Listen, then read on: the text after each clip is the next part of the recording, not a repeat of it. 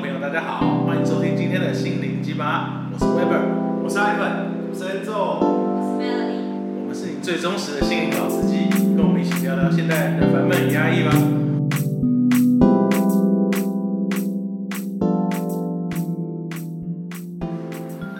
好，那呃，刚刚 Enzo 有讲到关于手游的一些议题，刚刚喝的其实有点多了，那我们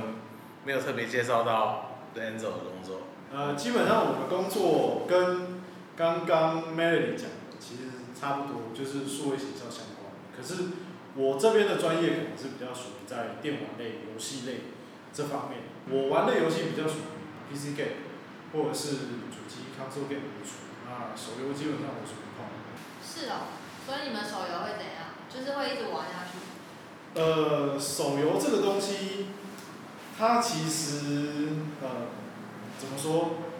其实非常多的手游厂商，他们在关注的焦点并不是说，呃，这个游戏好不好玩，它能不能激起一个人的情感，或者是激起一个人的，呃，他的思考、他的想法。手游的目的其实很单纯、很纯粹，也很简单，就是怎么样让一个人去氪金。在这一款游戏上面投入越多的资源，他可以得到越多的东西。嗯，没错，我相信这个议题，我们 Ivan 他应该有深刻体会。Ivan 可以分享一下之前你在玩天堂 M 的经历。某部分我其实玩天堂 M 是抱着一个体验的心态。我自己过去念研究所的时候，其实就是做网络成瘾的。然后我其实一直很好奇，这样一个游戏怎么会让人成瘾？但你实际上下去玩的时候，你会发现，我其实一直都怀疑背后有一群心理学家在去设计，怎么样让你可以成瘾在这样一个手游里面。我跟大家讲，大家可能会很难想象，像我光是我个人哦，我在我那一群找我去玩的朋友里面，我已经花的算少，但我这样玩了一年多起来，大概花了二十万，这已经，这已经是我很克制的状态下了。那我有几个朋友真的不夸张，他们花到的是百万以上。那当然，这一个我们说如果说百分位数的话，花到百万，你大概只能在前前二十趴左右而已。真正到那个才前二十趴，才前二十趴，真真真正到那个顶端的一趴，你大概要花千万等级以上的。所以你会发现那个是不同世界的，他们会有很多富二代，甚至是家里面就有自营的工厂等等，他们就是钱多到不知道怎么花，就是这样。所以说啊，各位不要碰手游，真的。你们公司是做手游行销的吗？嗯，这个，嗯，这个 啊，不要问的这样子嘛。因为我之前玩天堂 M，我记我记得啊，我不确定我记得是不是对的，如果错了，哎那个 Ivan 可以更正我。我记得那时候天堂 M 的那个花费，就是它像一般的手游戏最低花费是三十块嘛，就是一美金嘛，手厨嘛。我记得天堂 M 是八九九。对对对对？他那个入门新手八是八九九，入门没有台币台币，入门新手八八九九。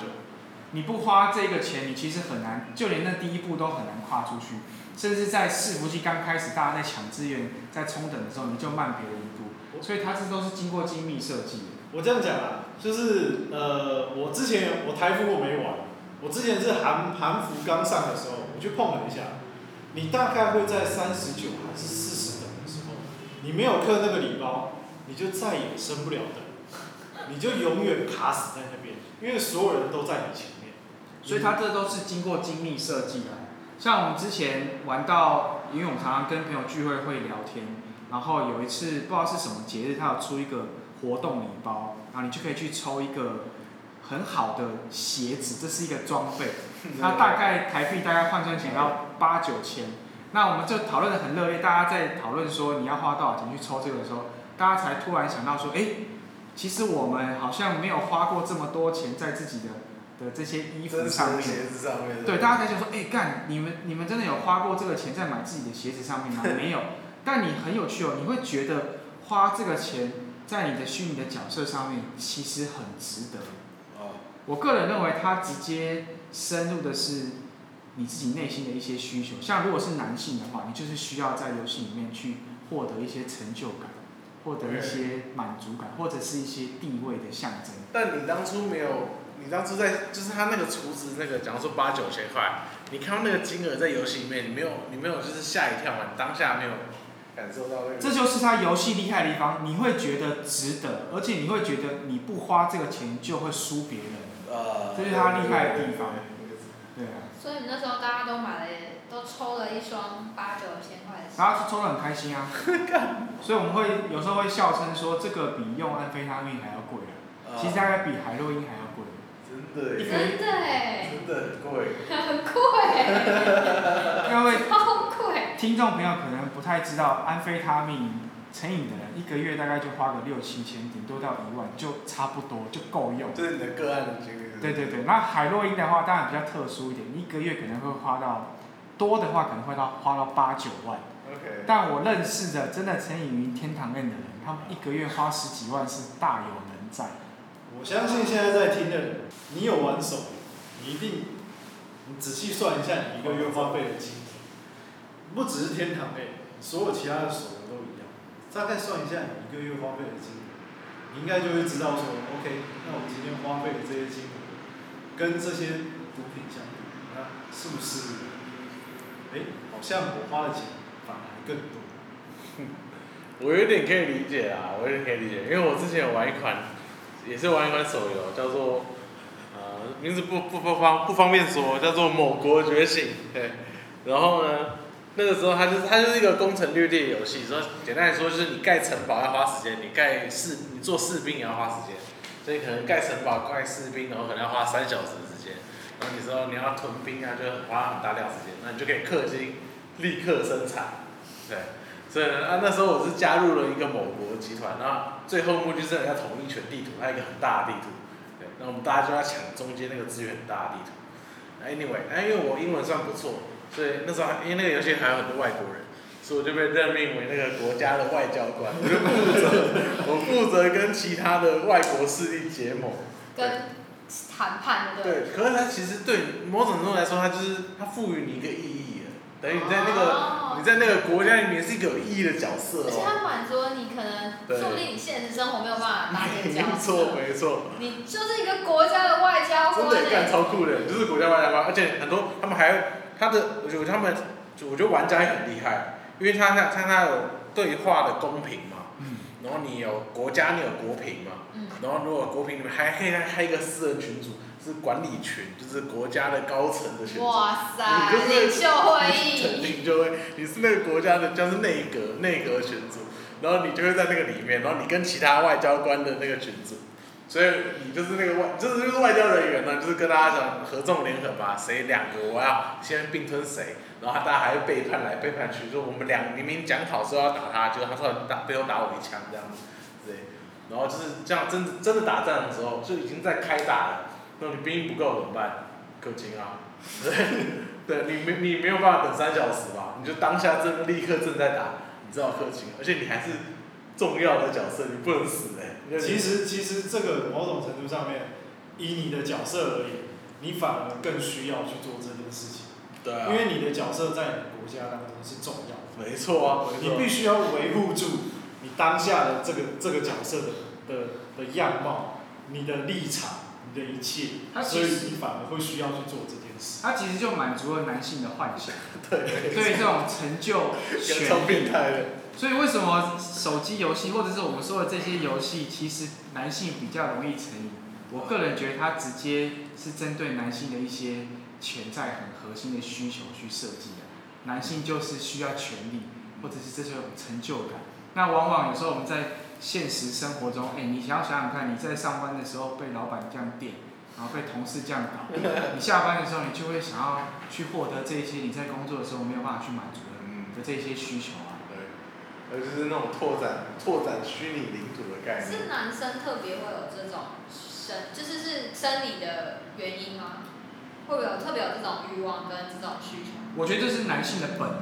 能，所以这其实我有观察过，女性成瘾于游戏就会跟男性不太一样，女性比较喜欢成瘾于游戏里面的关系，对，或者是一些角色扮演上面。对，所以这个牵涉到的是性别在核心需求，或者是我们在一些幻想上面的差异。对，很多女生成瘾的游戏，都是是关系取向。对，都是什么恋爱取向，跳舞的那对个，就是养一些什么什么跟一些网子很可爱的啊，啊对对对对对对对对，换衣服啊，买衣服啊什么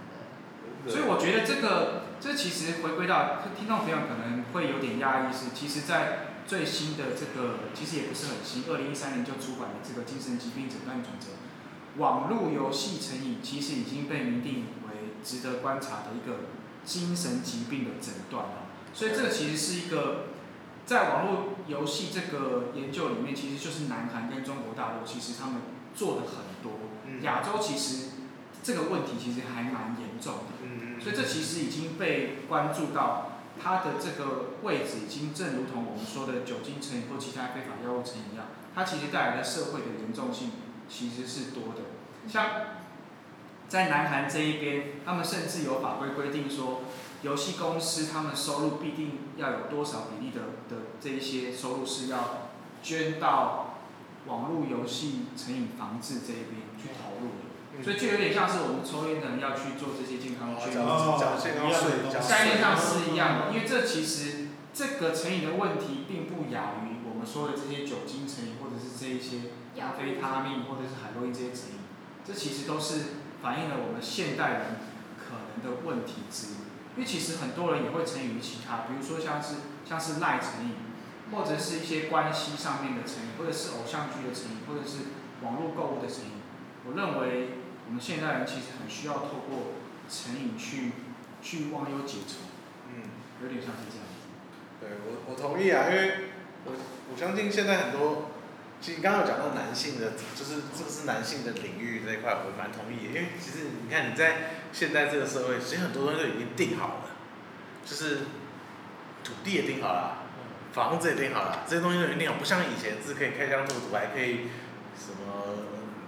哥布林之类，然后探探索高心脏。同铺，哥伦布，yes，我想我刚刚想想哥布林，我哥布林 还是天堂人哦，干，我刚